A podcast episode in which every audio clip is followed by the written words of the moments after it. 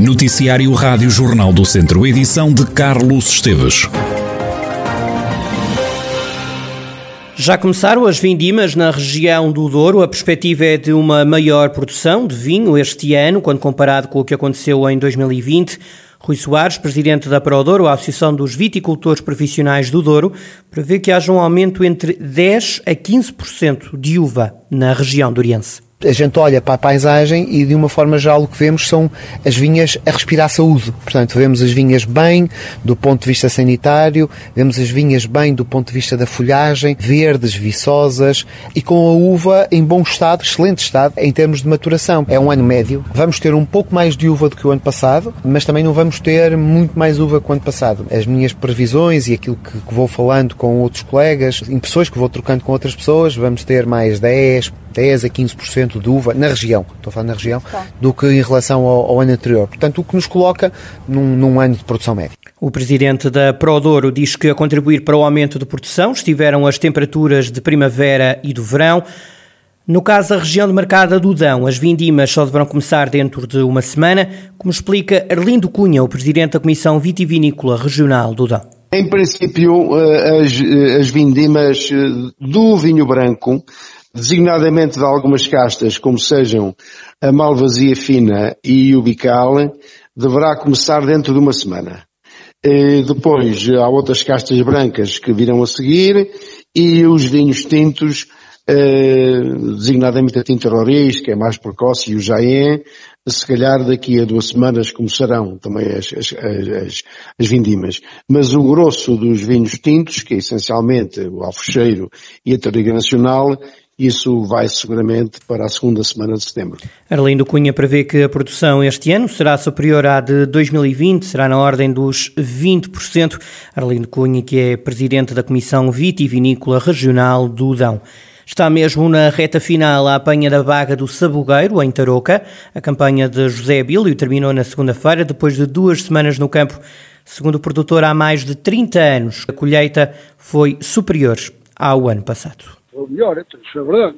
Foi melhor, houve mais produção em relação ao ano passado, né? porque o ano passado o granizo uh, estragou a, a colheita uh, e este ano não. Mais ou menos 12 toneladas. Uh, é mais ou menos dentro disso.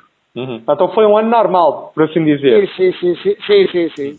A Covid-19 não trouxe problemas à apanha, a maior dificuldade prende-se com a falta de mão de obra. Também Bruno Cardoso, produtor de baga do Sabugueiro há mais de 20 anos, fala numa boa campanha.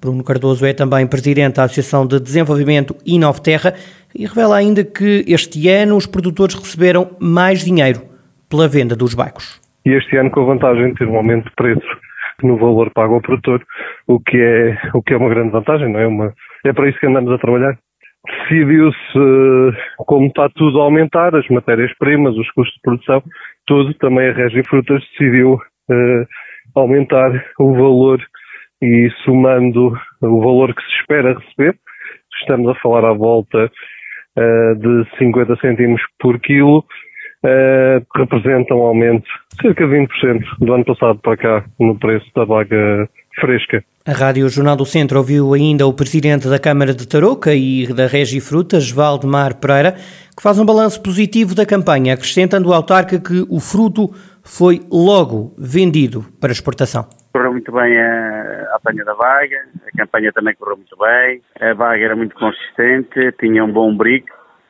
o que quer dizer que tinha uma boa textura.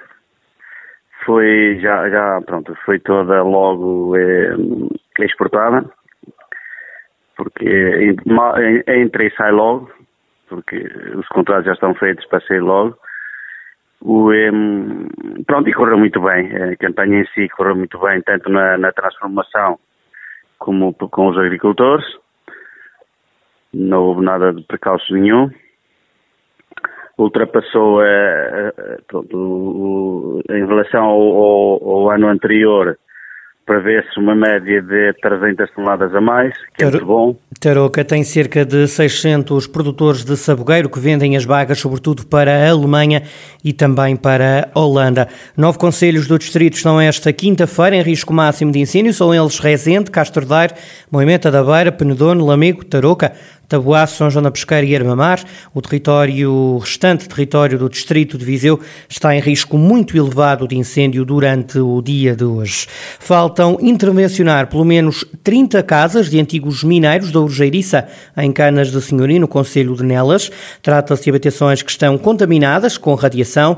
As moradias foram construídas com materiais provenientes das minas. Carlos Alberto Pereira é um dos habitantes da Urgeiriça que se queixa do atraso nas obras.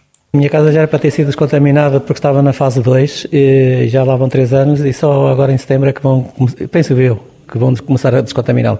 Eles deviam seguir um critério que era a casa que tem mais radioatividade ser a primeira e depois sucessivamente. Inclusive passaram casas com menos valores de caminha para, para a frente e eu fiquei para trás. Se calhar se eu por estar se calhar ligado à Atomu, não sei. Sempre Penso, é sim, claro que se interessei, agora já sei, porque o derivado a gente vai conhecimento das, das coisas. Claro que eu tenho um, tenho um cuidado especial, que no inverno não posso fazer isso todos os dias, mas durmo ou durmo com a janela aberta para entrar para circular o ar por causa do porque o radão o garradão eh, está dentro de casa depositado, não é? E ouvir corrente de de uma janela para a outra desaparece. Já Lourdes Gomes queixa-se de que a empresa de desenvolvimento mineiro não lhe descontaminou o jardim e também o acesso à casa. Foi a EDM que descontaminou a empresa. Só que temos o terreno, o logrador em volta, eh, não está todo, todo contaminado. Descontaminaram-nos a casa e o logrador está em espera tudo em volta está descontaminado. O meu irmão tem uma casa, mesmo ao lado de mim, é geminada. Descontaminaram-lhe a casa e, e descontaminaram-lhe o terreno há uns anos atrás. A mim descontaminaram a casa e o terreno continua uh, contaminado. Eu, para passar para a minha casa, tenho dois portões e tenho que passar por toda a zona contaminada. Não tenho uma, uma passagem que diga assim, isto é não está contaminado, é seguro. A empresa de desenvolvimento mineiro diz que faltam fazer obras em 30 casas na Urgeiriça e que o processo tem sofrido algumas condicionantes externos à empresa pública. Adianta ainda que a descontaminação dos espaços exteriores só vai avançar depois de serem feitas obras em todas as habitações. Resgatar as memórias dos idosos do lar da Santa Casa da Misericórdia de Lamego foi assim que começou o projeto Memórias de Lamego. A população sénior que está nos lares está agora mais isolada do que nunca, mas há lembranças que importa não esquecer. Foram convidados cinco pintores. O desafio era ilustrar as memórias de outros tempos, sempre com Lamego como pano de fundo, como explica Ricardo Pereira, dinamizador do projeto. Foi um desafio que eu lancei a cinco pintores que desenvolvessem trabalhos de diferentes sensibilidades artísticas para eh, criar uma espécie de baú de memórias no lar de idosos da Santa Casa da Misericórdia, que está situado em Arneiroz, em que funcionasse um bocadinho como uma galeria de arte para expor os seus trabalhos em permanência, que doassem as suas obras ao lar e que esses trabalhos versassem sobre a cidade de Lamego e sobre o Conselho de Lamego, nomeadamente em termos de divulgação do seu património arquitetónico, mas também sobre as suas manifestações artísticas e culturais, que são mais uh, simbólicas da, da vivência da cidade, nomeadamente as festas em honra de Nossa Senhora dos Médios e o intro do Lazarim. Uh, deste trabalho resultaram a realização de sete composições artísticas de cinco autores que doaram essas, essas obras ao lar. Ricardo Pereira acredita que esta é uma ideia que se pode alargar a outras instituições e a outros artistas locais. Este é um projeto muito evolutivo e continua em aberto.